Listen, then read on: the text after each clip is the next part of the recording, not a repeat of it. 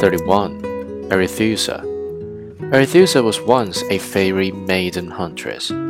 She carried bow and arrows for Artemis in her hunting. She was so devoted to her work that she cared for neither admiration nor love. One sunny summer day, she felt hot and found a cool stream quite attractive. She jumped into the delightful stream and happily started swimming. Presently, she heard a bubbling in the stream and was surprised to find it was the thundering voice of the river god Alpheus.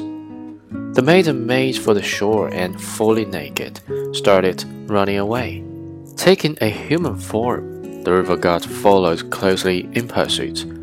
Onward, they sped over hill and valley, across dark heights and over broad plains, until the waters of the western sea lay stretched out right before them. Helplessly, the exhausted Arethusa cried to her patroness for help. Artemis instantly cast a cloud over her body. But the pig headed Alpheus was not to be tricked. Then a cold sweat broke from the maiden's arms and legs. The drops of water fell from all over her body. She had been turned into a spring.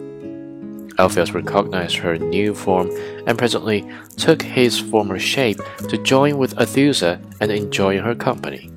Artemis then broke the ground, and Arethusa sank down and flowed all the way through the underworld from southern Greece to Sicily.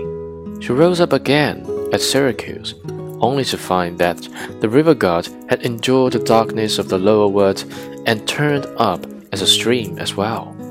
Mixing his waves with hers, he gained her love in the end.